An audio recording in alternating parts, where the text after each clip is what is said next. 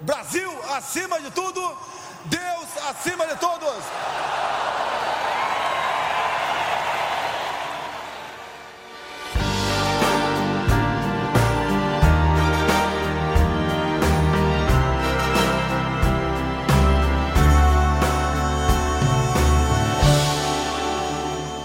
El ultraderechista brasileño Jair Bolsonaro, de 63 años, ya es presidente de Brasil. En este episodio, nuestros corresponsales nos ayudan a comprender el fenómeno político y social que vive la mayor potencia de América Latina. Alfonso Benítez nos atiende desde Brasilia. Yo cubro principalmente eh, Palacio do Planalto, eh, la Cámara. Y luciendo su casi impecable español. Ah, no, no es verdad. Nayara Galarraga, recién llegada a la redacción de Brasil. Aterricé en Brasil el día 28 de diciembre. Nos contará qué es lo que más le ha llamado la atención desde su aterrizaje. Y Carla Jiménez, una veterana del país Brasil. Tiene más de 42 años de Brasil, entonces empecé como redactora jefe y ahora estoy, estoy como la jefe de delegación acá. Nos contará cómo ha llegado la derecha a la jefatura de un país que acaba de pasar 13 años bajo un gobierno de izquierdas que llegó a ser considerado de los mejores del continente para luego sufrir los males de la corrupción sistematizada.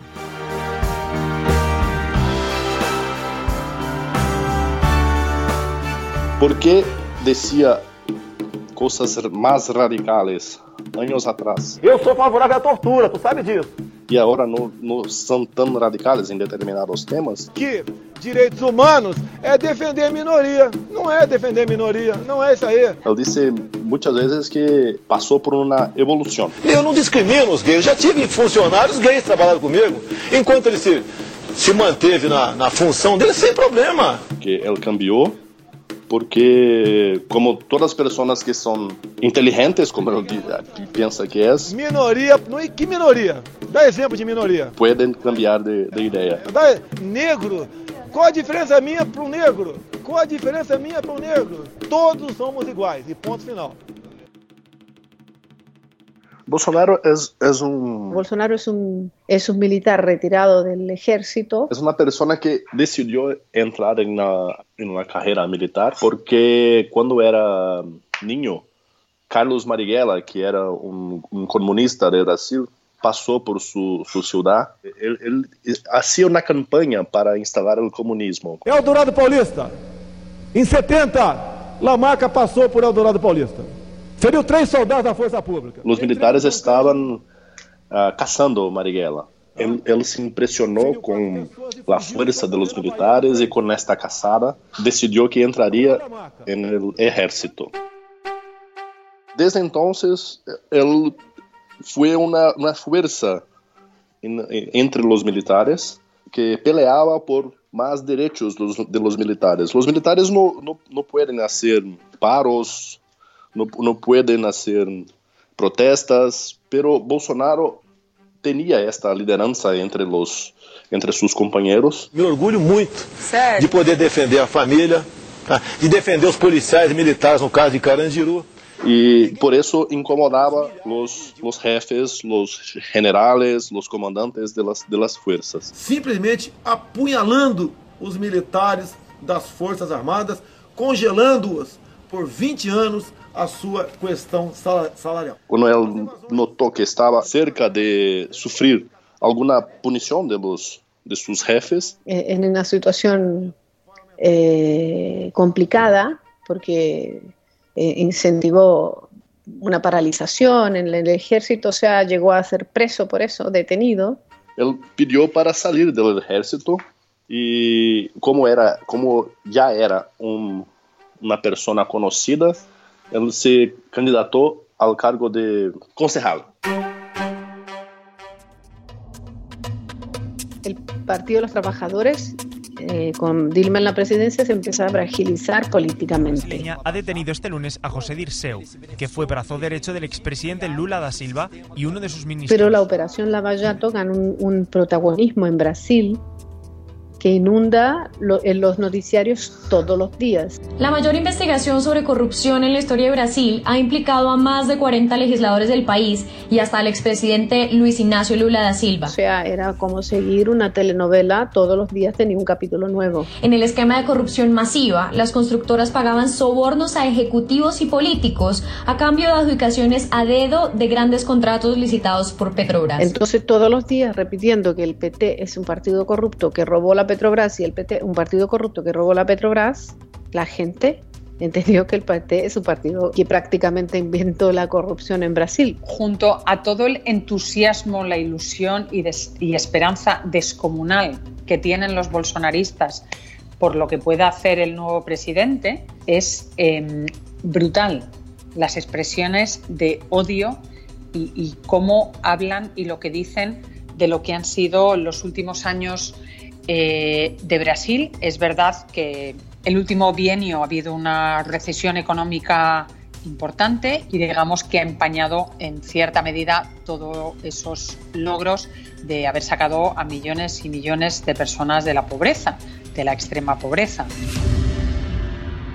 Él era un personaje como que folclórico. Viene eso, viene ahí entonces viene el desgaste de 13 años del PT, la economía ya no va tan bien, se ven, empieza, el PT empiezan a cometer errores y bueno, una, un buenísimo talento para hacer para saber usar las redes sociales de Bolsonaro y su familia. Digo su familia porque Bolsonaro es presidente y él tiene tres hijos, todos en la política. No solo es el hijo del presidente electo de Brasil, Jair Bolsonaro, sino que también es el diputado con más votos en la historia de su país. Nos referimos a Eduardo Bolsonaro. Estou aqui com o Carlos Bolsonaro e ele tem um recado. Nosso primeiro convidado é o deputado estadual Flávio Bolsonaro, senador eleito pelo Rio de Janeiro e filho do presidente eleito Jair Bolsonaro. Y ellos manejan como nadie la, las redes sociales. Juntos tienen como 15 millones de seguidores en las redes sociales. Ellos son influencers y, y todo, todo lo que ellos escriben es noticia.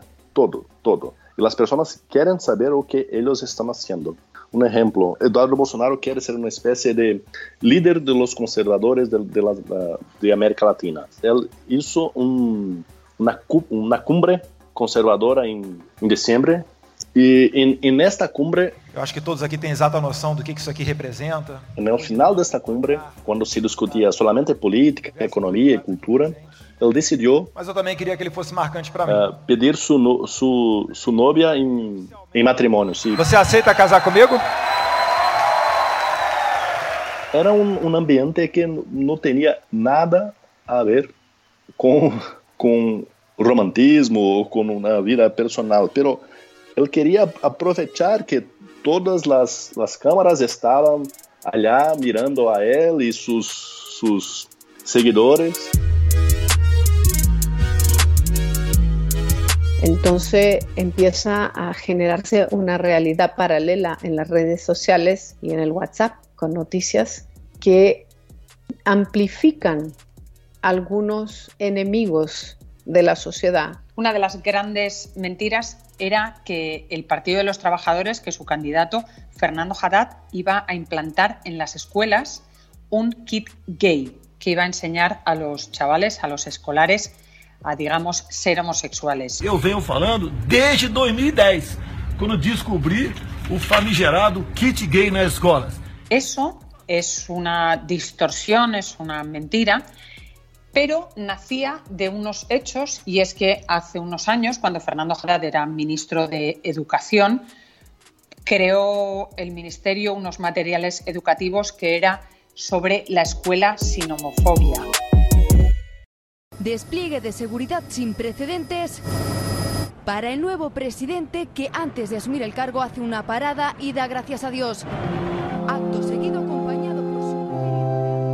Él el otro día, en la toma de posesión, empezó su discurso dando las gracias a Dios por, por estar vivo. Só está sendo possível porque Deus preservou a minha vida. Ele se acerca de algunos líderes evangélicos como Edir Macedo e Silas Malafaia e outros pastores que são uma espécie de pop stars entre los evangélicos y él consigue un apoyo que hasta entonces casi ningún otro candidato a presidencia tenía. Y además él es un ultraconservador.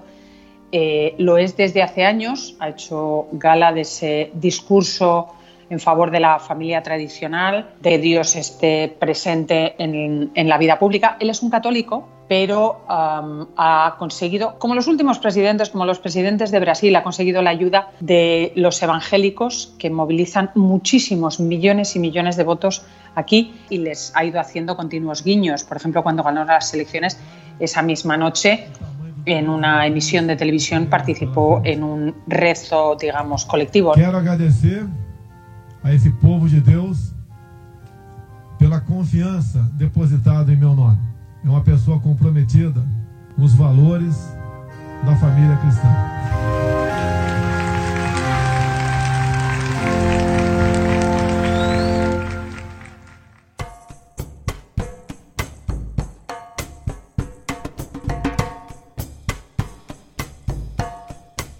Las medidas ya empiezan a ser tomadas.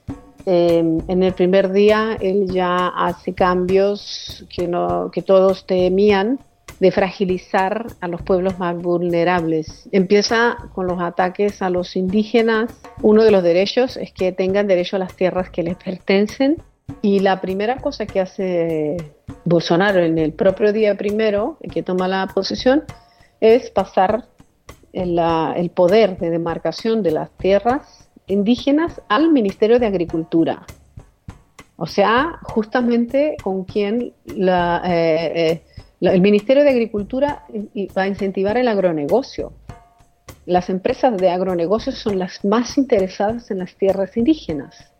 Entonces, aquí hubo un claro posicionamiento a favor de las empresas. El gobierno tiene grandes expectativas de negocio, aunque tiene que medir un poco los guiños hacia, hacia Estados Unidos, porque China, que es su principal socio comercial, también le está vigilando desde el otro lado. Es indiscutible que existe una sintonía muy clara política, ideológica, entre los gobiernos actuales de Brasil y de Estados Unidos. Ayer el propio Donald Trump felicitó a través de la red social Twitter a, a Jair Bolsonaro por su asunción como presidente, a lo que y están también entusiasmados con esta nueva amistad que están descubriendo con, con el Estado de Israel, con Netanyahu, con el gobierno de Netanyahu.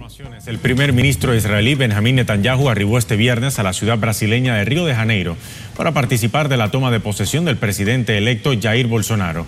Esta es la primera visita de Netanyahu al gigante suramericano y se extenderá por cinco días. Ahora De América Latina, en quien ponen el foco, y para mal, es claramente Venezuela. A Cuba y a Nicaragua Brasil y Estados Unidos van a formar un frente común, o al menos esa es la intención, para eh, actuar contra lo que ellos denominan regímenes autoritarios en la región. Y del resto de los países de América Latina, la verdad es que no, no hablan mucho, no parecen muy preocupados por las relaciones con sus vecinos más cercanos.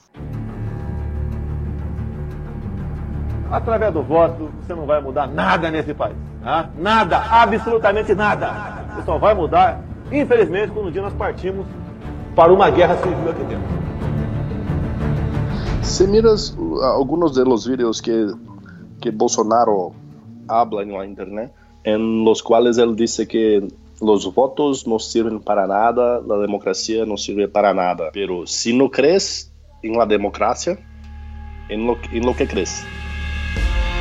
Eu não sei o que seria. Uh, qual, qual, seria o caminho para ele. Os militares salvaram o Brasil pela segunda vez de um processo de comunização. E agora ha incluído en su gobierno, bueno, su vicepresidente es un militar que se retiró en febrero, en febrero pasado y tiene otros cinco militares. En total son, son siete los militares que hay sentados en este momento en el primer Consejo de ministros. Pero los militares están, encontraron acá una oportunidad primero de, aparecer de nuevo políticamente después de estar en silencio, entre comillas, entre 1985 y 2018. es una manera de representarse, o sea, ellos cuestionan lo que se llama, eh, lo que eh, llaman la dictadura militar aquí, o sea, hoy día ellos mismos alimentan diciendo que no, no fue bien una dictadura, que era un movimiento apoyado por el pueblo y que bueno, los que murieron eran los que estaban en el lado equivocado, que también querían matar y etcétera, etcétera.